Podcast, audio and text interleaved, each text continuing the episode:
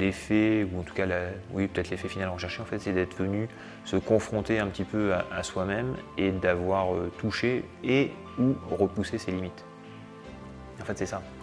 Parce que euh, oui, euh, il y en a certains qui pourront dire, moi j'ai préféré le rappel, euh, j'ai préféré la piste d'audace, j'ai préféré la navigation ou, ce genre de choses.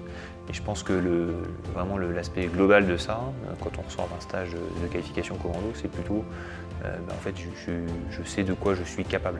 Bienvenue dans Défense Zone, le podcast qui traite des questions de défense et de sécurité à travers des entretiens avec des militaires, des membres de forces de l'ordre, des personnalités politiques ou encore des entrepreneurs. Dans ce nouvel épisode, nous sommes de retour au Centre national d'entraînement commando pour nous entretenir avec l'adjoint du chef du bureau entraînement instruction et parler des spécificités et de l'avenir des différentes formations dispensées au cadre de l'armée de terre, notamment en termes d'aguerrissement.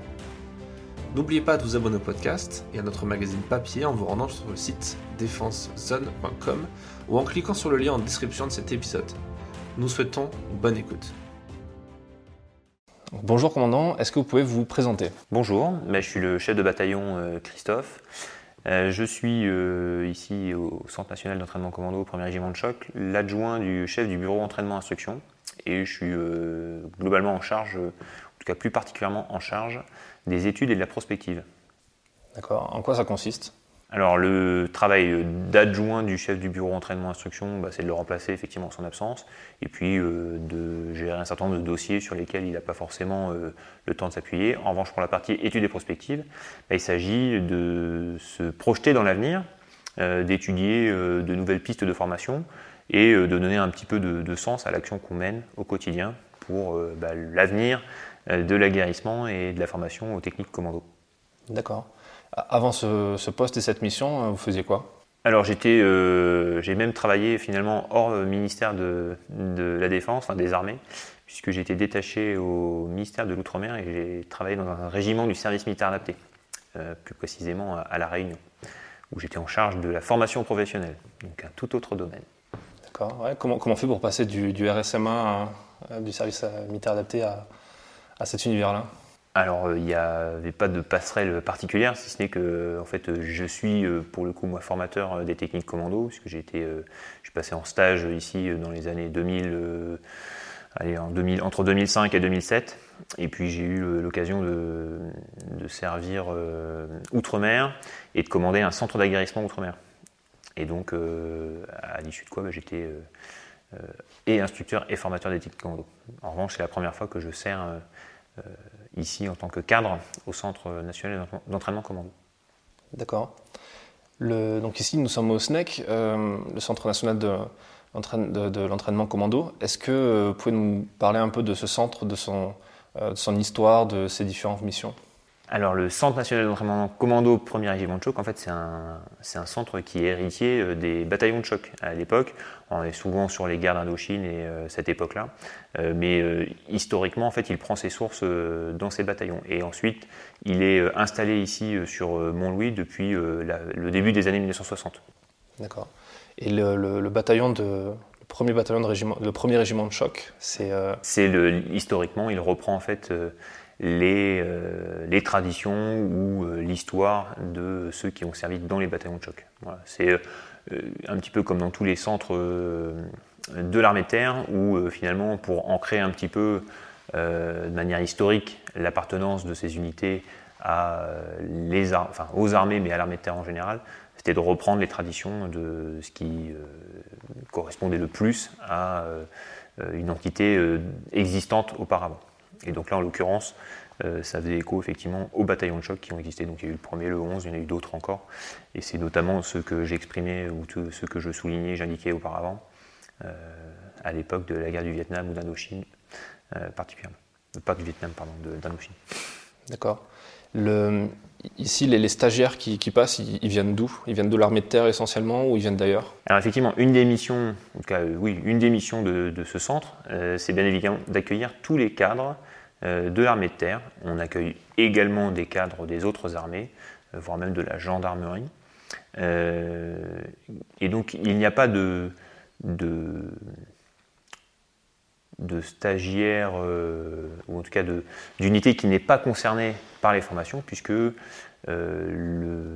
l'initiation à l'instructeur des techniques commando en passant donc par l'aguerrissement ou le monitorat. Tous les cadres sont à même de venir présenter leur candidature pour ensuite pouvoir dispenser, en étant formés, des actions de formation commando dans l'ensemble des régiments de l'armée de terre. Et donc, comme je le disais aussi précédemment, bah, ça peut être euh, pour euh, euh, l'armée de l'air, comme on reçoit aussi le GIGN ou les forces spéciales du premier PIMA, le CPIS ou autre. Les, forces spéciales viennent ici aussi s'entraîner ou ils font tout en interne au premier PIMA à Bayonne et au 13e RDP à, à Souges? Alors ils viennent pas nécessairement s'entraîner, même si ça peut leur servir d'entraînement, mais c'est aussi pour eux un moyen de sélectionner leurs gens au travers d'un stage qu'on appelle le, stage commando spécialisé. D'accord. Et euh, ici, il y a, y a combien d'instructeurs au sein du SNEC Alors, la quasi-totalité, euh, enfin la très grande majorité pardon, des cadres qui servent euh, au SNEC sont instructeurs des techniques commando. Maintenant, on a ce qu'on appelle le groupement d'instruction des, stagiaires, qui est le cœur finalement du, SNEC et qui euh, totalise 44 euh, euh, instructeurs commando qui ont effectivement la mission de formation. D'accord. Les profils de, ces instructeurs, c'est quoi? C'est des anciens commandos, justement, dans les unités ou pas forcément? Alors, pas nécessairement. et justement, de manière générale, en tout cas en faisant écho à ce que je disais tout à l'heure, c'est que euh, les gens qui sortent avec un stage qualifiant ici, ils vont faire de l'aguerrissement euh, dans d'autres unités de l'armée terre ou dans les centres d'aguerrissement outre-mer, euh, les centres d'instruction un petit peu délégués qu'on a, par exemple à Penthièvre ou aux Adelphes. Et en fait, une fois qu'ils ont été formés, ils sont appelés à revenir s'ils le souhaitent. Et en fonction des besoins de, notre direction des ressources de l'armée de terre, euh, bah, pour venir servir ici. Donc euh, ils peuvent venir de toute origine. Euh, ça peut être un fantassin bien évidemment parce que c'est un petit peu là où on a le plus de candidats et parce que ça fait aussi partie des cursus de formation, notamment pour les officiers. Mais on peut avoir des gens qui viennent de l'artillerie, des gens qui viennent de l'arme blindée cavalerie, de l'arme des transmissions, avec différentes spécialités. après, on a quelques profils particuliers qui viennent, parce que nous avons aussi des brigades spécialisées, euh, que ce soit dans le domaine de la survie, extraction, résistance euh, ou euh, du détachement d'accompagnement d'autorité, où là on peut avoir des profils qui viennent d'unités spécialisées. D'accord. Les, les, profils, c'est quoi les profils recherchés pour vous en priorité sur est-ce que D'ailleurs, est-ce que c'est compliqué de recruter des gens comme ça pour venir servir au, sein du, de ce centre? Eh bien, en fait, c'est pas nécessairement compliqué, euh, simplement euh, d'une année sur l'autre, il peut y avoir des fluctuations sur euh, la motivation de certains à vouloir servir ici au Centre national d'entraînement commando. maintenant, les gens connaissent les lieux généralement en étant passés stagiaires. C'est une toute autre chose de venir ici et servir en tant que cadre formateur. après, il n'y a pas de difficulté particulière. Maintenant, la diversité de notre recrutement euh, est aussi une source de, richesse. C'est-à-dire que plus les gens viennent d'horizons différents, euh, plus on a cette capacité à pouvoir donner euh, une instruction de qualité avec différents retours d'expérience.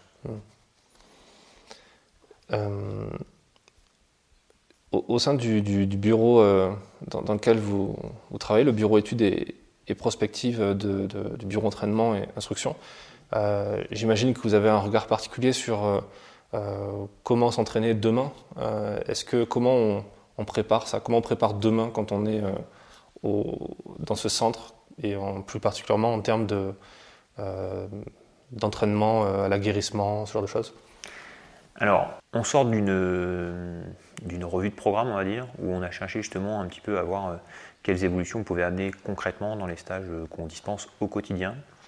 il y a une espèce de, continuité en fait hein, dans l'évolution.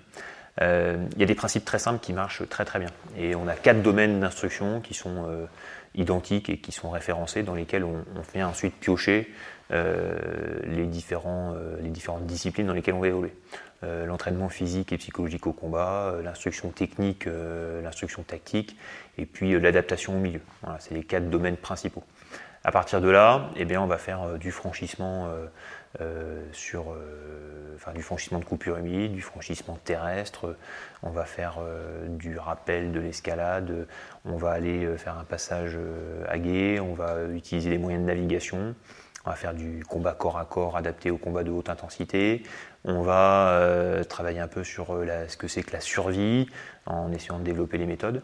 Et en fait, on s'aperçoit que c'est quelque chose qui est récurrent, puisque euh, enfin, c'est récurrent et c'est à la fois immuable. C'est-à-dire que sortir de, tout ça, ça peut, ça peut s'apparenter à innovation, mais on, considère, ou en tout cas on, arrive à savoir ou à voir que ça se raccroche systématiquement à un de ces quatre domaines. Donc, euh, ce qu'on va surtout faire évoluer, bah, c'est un petit peu le, volume horaire qu'on va consacrer à plus ou moins l'un des domaines, mais euh, en les conservant tous, euh, quoi qu'il arrive.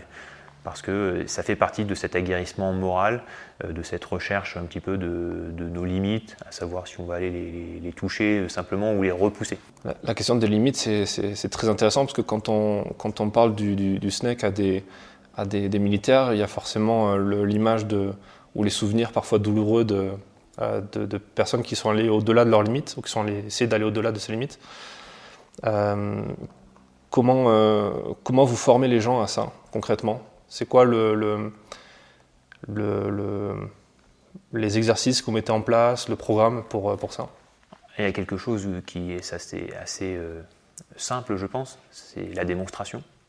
Donc toute l'instruction est basée d'abord sur une démonstration quelle qu'elle soit, des tests d'entrée euh, jusque, euh, je veux dire, un, déroulé sur une piste rouge, euh, comment est-ce qu'on va manipuler les explosifs, et puis tout se fait de manière progressive. c'est, j'ai envie de dire, c'est, même la méthode de fonctionnement de, notre armée de terre et de nos armées en général. C'est que en fait, le, formateur fait une démonstration de l'activité ou de la séance d'instruction qui va suivre, et ensuite, on fait pratiquer petit à petit, pas à pas, pour arriver à ce que tout le monde réussisse. Alors tout le monde ne réussit pas, mais en tout cas, euh, l'idée c'est bien que chacun puisse évoluer euh, dans sa marge de progression. Et autant il y en a qui vont être très bons dans un domaine et qui vont tout de suite euh, dire bon, je maîtrise, autant dans un autre domaine ce sera complètement l'inverse il croisera un de ses camarades de stagiaires qui pour le coup sera à l'opposé de, de, cette personne-là et ils pourront tous ainsi progresser. Euh, tout ce qu'on fait euh, de jour comme de, nuit est d'abord vu de jour, euh, pratiqué, drillé, hein, et ensuite, une fois que c'est relativement maîtrisé, on peut passer de nuit.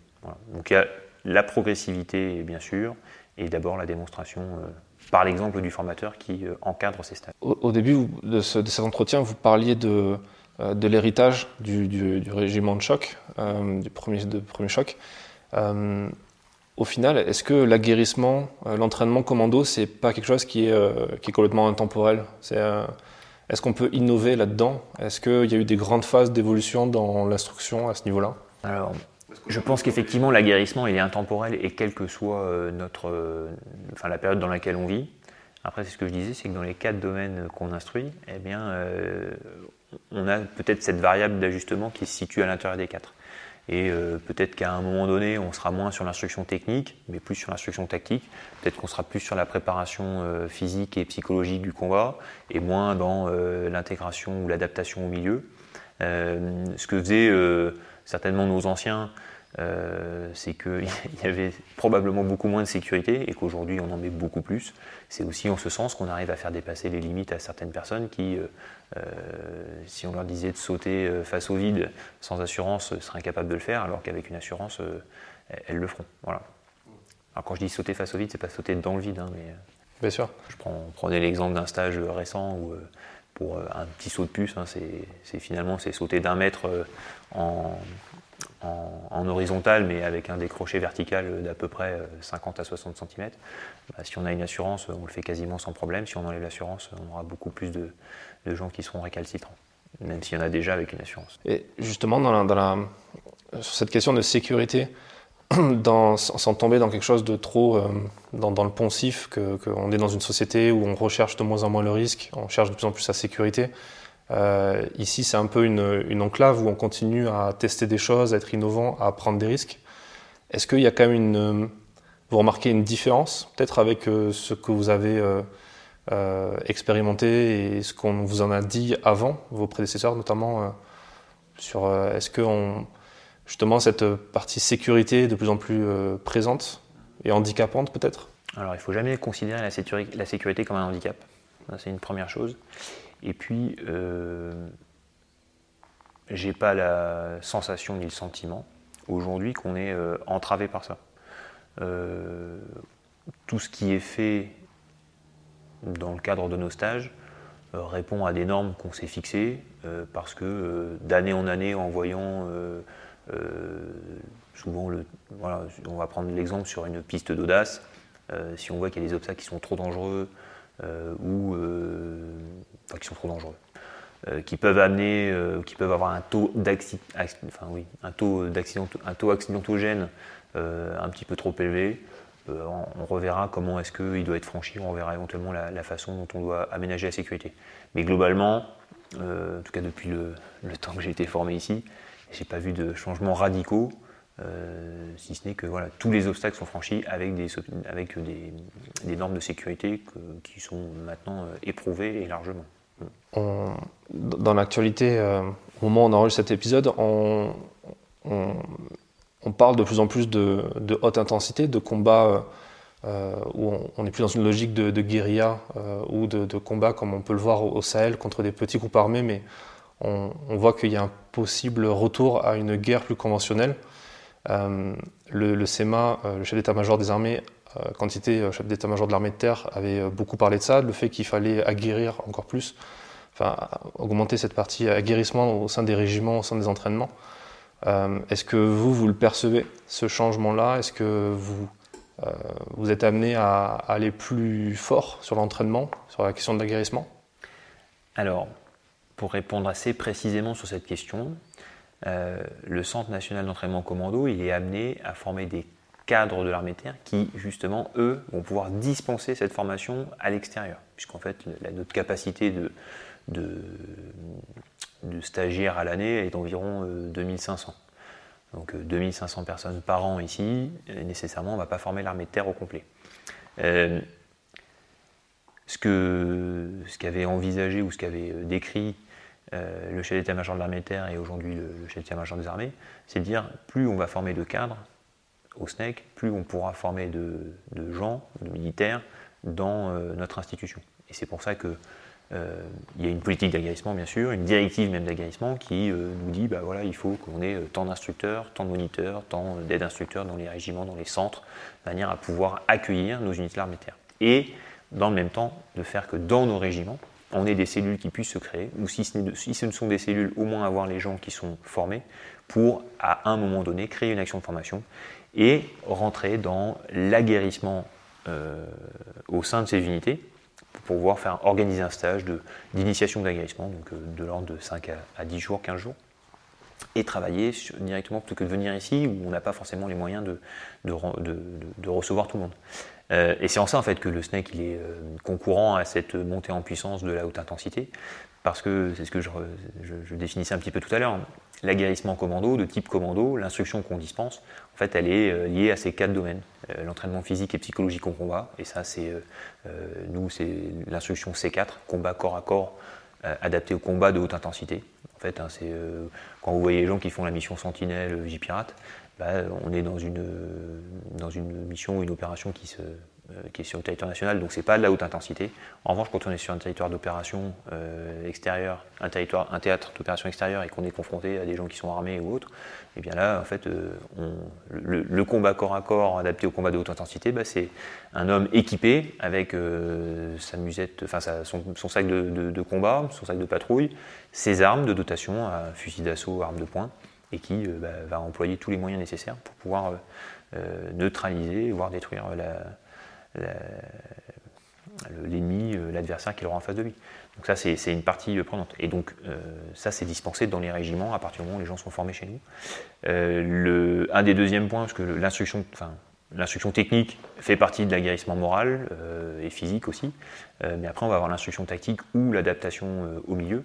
Et ben là, encore, en fait, le SNEC il développe au travers de ces stages cette, cette, comment, cette force morale, parce que bah, la tactique, ça se joue de jour, mais ça se joue aussi de nuit. Il y a des procédures euh, qui sont euh, enseignées, qui sont euh, éprouvées au travers de différents exercices. Et ça, ça vaut à la fois pour nos stagiaires de tous les jours, comme sur les unités particulières ou spécialisées qui viennent chez nous. D'accord.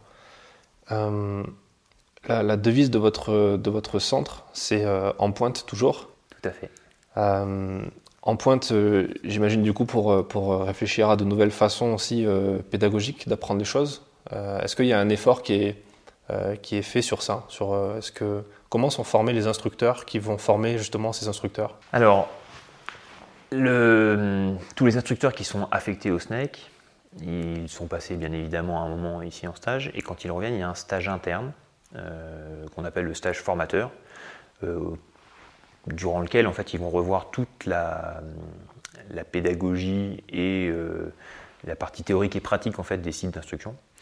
Euh, ce qu'on fait également, c'est qu'on revoit toute la partie euh, des cours tactiques qui sont enseignés pour redonner finalement le, un petit peu le, vais pas dire le vernis parce que c'est pas c'est plus que ça, mais une, une, parole unie en fait sur la façon dont, toi, dont on doit enseigner les choses à nos stagiaires. Euh, donc, comment est-ce qu'on enseigne ça? Eh bien, de la manière un petit peu comme je le disais tout à l'heure, c'est-à-dire que euh, on a une partie où en fait il va y avoir un petit cours euh, théorique et, un peu théâtral, ou en tout cas magistral, en salle de cours, mais après il y a des applications pratiques qui sont faites sur le terrain. Et là encore, nos, formateurs, bah, c'est eux qui vont mettre en œuvre dans un premier temps pour donner la bonne méthode d'approche, la bonne méthode euh, de déplacement, la bonne méthode de stationnement euh, et enseigner les, combats euh, tels qu'ils sont décrits du coup dans nos manuels d'emploi des actions commando. D'accord. Est-ce que ces instructeurs peuvent être amenés à, se déplacer au sein des unités de l'armée de terre pour donner des cours au cadre, mais dans ces unités-là? Alors c'est quelque chose que je n'ai pas forcément euh, observé, en tout cas pour la partie... Euh, oui, justement, c'est pour ça que j'allais dire pour la partie... Alors c'est quelque chose que je n'ai pas forcément observé pour la partie euh, des techniques commando, puisqu'en fait à partir du moment où les gens sont formés, ils, ont une certaine autonomie à pouvoir délivrer ces instructions directement dans le. En revanche, notamment pour la partie du combat corps à corps adapté au combat de haute intensité, puisque c'est quelque chose euh, qui a été euh, mis en œuvre, je ne vais pas dire récemment, mais en tout cas la façon de le décentraliser a été euh, officialisée il, y a, quelques années. L'idée maintenant, c'est d'envoyer nos, instructeurs, voire nos formateurs de ce domaine-là, et de valider avec les gens qui sont en place la mise en place d'un moniteur C4 par exemple. et de la même manière, dans le domaine de, de, la survie ou autre, où on va essayer de développer euh, par rapport à différents milieux euh, cette technique-là avec des instructeurs qui seront formés chez nous. D'accord. Vous, euh, vous formez aussi des étrangers, des armées étrangères qui pourraient venir dans le cadre d'échanges ou de partenariats? Alors dans le cadre des ARCOR, oui, ou dans le cadre des partenariats, il nous arrive effectivement d'avoir quelques étrangers, que ce soit des étrangers, en tout cas de nos, nos, des pays limitrophes tels que l'Allemagne, on a parfois des Espagnols aussi. Euh, et puis on a parfois euh, des camarades africains qui viennent, enfin du continent africain, qui viennent chez nous également. Ça peut arriver. Ils viennent généralement sur les stages moniteurs, exceptionnellement sur, ces, sur les stages instructeurs. D'accord. Est-ce que dans, les, dans les, autres pays, il y a un équivalent du SNEC Par exemple, je pense aux pays européens, mais aussi peut-être aux États-Unis. Est-ce qu'il y a un, homologue du, du, SNEC Alors, il existe dans beaucoup d'autres pays, effectivement, euh, des, écoles hein, sur l'aguerrissement et sur euh, les, qualifications de moniteur ou d'instructeur commando. On a parfois des échanges avec eux. Ça nous est arrivé, euh, je veux dire, assez récemment, en tout cas il y a quelques, mois, un petit peu plus d'une année, avec les Belges, qui demandaient d'ailleurs à ce qu'on vienne, pour le coup, observer un peu leur centre et voir si on pouvait faire passer nos, forces françaises.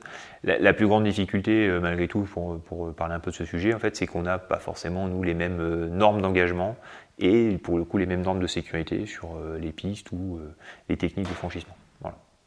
cette différence, elle est à quel niveau?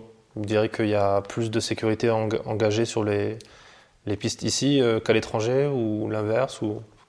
bah, En fait, ça va dépendre. Euh, mais globalement, euh, ça peut être le, sur le matériel qu'ils vont utiliser, que nous, on ne va pas reconnaître comme, puisqu'il ne portera pas la norme française, ou ça peut être sur les longueurs de, franchissement ou ce genre de choses. D'accord. Est-ce que vous Mais c'est pas plus risqué chez nous que chez eux, en fait. Est-ce que vous collaborez aussi avec la, STAT, avec la, section technique de l'armée de terre, ou même la DGA pour le test de matériel, par exemple? Je pense aux baudriers, aux cordes, ce genre de choses. Alors, euh, je ne sais pas officiellement si on a collaboré avec eux. En revanche, je sais qu'on avait, euh, notamment pour les équipements de protection individuelle, on a travaillé en collaboration avec Petzel, euh, parce qu'on est généralement affilié avec eux sur l'équipement en fait, de nos de nos cadres ou même de nos stagiaires. Euh, je sais qu'on a une cellule montagne en fait ici qui travaille justement sur euh, la résistance des cordes, la résistance d'un nœud, la résistance de certains matériels qu'on va utiliser. et ça fait effectivement après l'objet de, normes d'emploi ici pour les activités qu'on pratique. D'accord. J'aimerais bien si vous êtes d'accord qu'on parle de, du top des techniques d'optimisation du potentiel que, que j'ai découvert à titre personnel ici au, SNEC lors du, du, stage journaliste. Et j'avais trouvé ça assez, euh, assez euh, incroyable de, de, de, de, bah, faire ça. Alors je connais très peu euh, les techniques d'optimisation du potentiel parce que je ne suis pas formé dans le domaine. moi j'ai juste suivi un stage il y a quelques années et j'ai trouvé ça euh, assez intéressant. J'étais plus sur la, partie relaxation que la partie euh, optimisation du potentiel euh, dans le cadre d'une préparation de mission ou ce genre de choses. Parce qu'en fait, il y a bien deux volets hmm. dans, dans cette affaire. Il y a la partie où on va chercher à, à, se déstresser, se relaxer au maximum, mais il y a aussi une partie où on va un petit peu haranguer, s'arranger pour se préparer à partir voilà, en mission, éventuellement au combat ou autre. Mais je laisserai éventuellement on en, parlera effectivement dans notre épisode. Collègue, euh, mieux que moi. Et sur, la doctrine, si on, peut parler de doctrine euh, d'emploi de cette méthode euh, au sein du bureau, du bureau études et prospectives, est-ce que c'est quelque chose qui a, c'est quelque chose qui est relativement nouveau puisque c'est arrivé il n'y a pas si longtemps que ça à l'échelle de, en tout cas de l'histoire du, du, SNEC. Est-ce que c'est quelque chose qui est sur lequel vous travaillez? Ou qui Alors c'est pas quelque chose qui est intégré dans nos, nos, programmes euh, parce que le, je veux dire que le fond de sac est déjà lourd. Donc euh, ajouter euh, un volume dédié au top nécessiterait de supprimer quelque chose. Et pour le coup, aujourd'hui, c'est pas encore d'actualité. il n'empêche qu'on a pour les cadres ici certaines séances qui sont menées sur volontariat pour que les gens puissent effectivement voir à quoi, enfin de quoi ils retournent et euh, potentiellement s'en servir aussi pour euh, euh, améliorer sa, sa façon d'agir, sa façon de, de, procéder en termes de pédagogie et voire même pour soi-même. on parle souvent d'apprendre à apprendre ou voilà. Mhm. favoriser un peu sa mémoire et ce genre de choses. D'accord. Mais c'est pas quelque chose qui est mis encore en œuvre dans nos stages, c'est pas d'actualité non plus. Ici, on se trouve à, Montlouis, euh, une des deux emprises du, Centre national. Euh, l'autre est, à Collioure. Est-ce que vous pouvez nous, expliquer euh, pourquoi il y a deux emprises et quelles sont les particularités de chacune d'entre elles? Hmm. Alors, il y a effectivement deux sites. pourquoi deux sites? Finalement, quand on regarde, j'en reviens toujours à mes quatre domaines d'instruction qui forment l'aguerrissement commando. Euh, ici, finalement, on, est euh, clairement dans le milieu montagneux euh, et on a un terrain qui nous permet de dispenser un certain nombre d'activités dans le domaine commando. à Collioure, bah, on est clairement sur la façade maritime et donc on peut appuyer sur la partie nautique avec bah, toutes les activités qui s'y rapportent, hein, que ce soit de la navigation en kayak, en zodiac, du palmage et, tout ce qui peut s'y référer. Même si là-bas on pratique également l'épisodas, le franchissement ou autre. Mais voilà, les spécificités sont clairement attachées en fait à, la proximité ou en tout cas au lieu dans lequel ces deux sites se situent.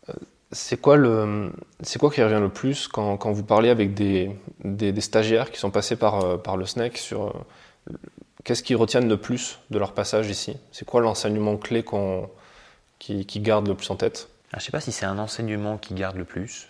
Euh, moi, je, reviendrai sur l'effet, ou en tout cas, oui, peut-être l'effet final recherché, en fait, c'est d'être venu se confronter un petit peu à, soi-même et d'avoir euh, touché et ou repoussé ses limites. En fait, c'est ça. Parce que euh, oui, euh, il y en a certains qui pourront dire, moi j'ai préféré le rappel, j'ai préféré la piste d'audace, j'ai préféré la navigation ou, ce genre de choses. Et je pense que le, vraiment l'aspect global de ça, quand on ressort d'un stage de qualification commando, c'est plutôt ben, en fait, je, sais de quoi je suis capable.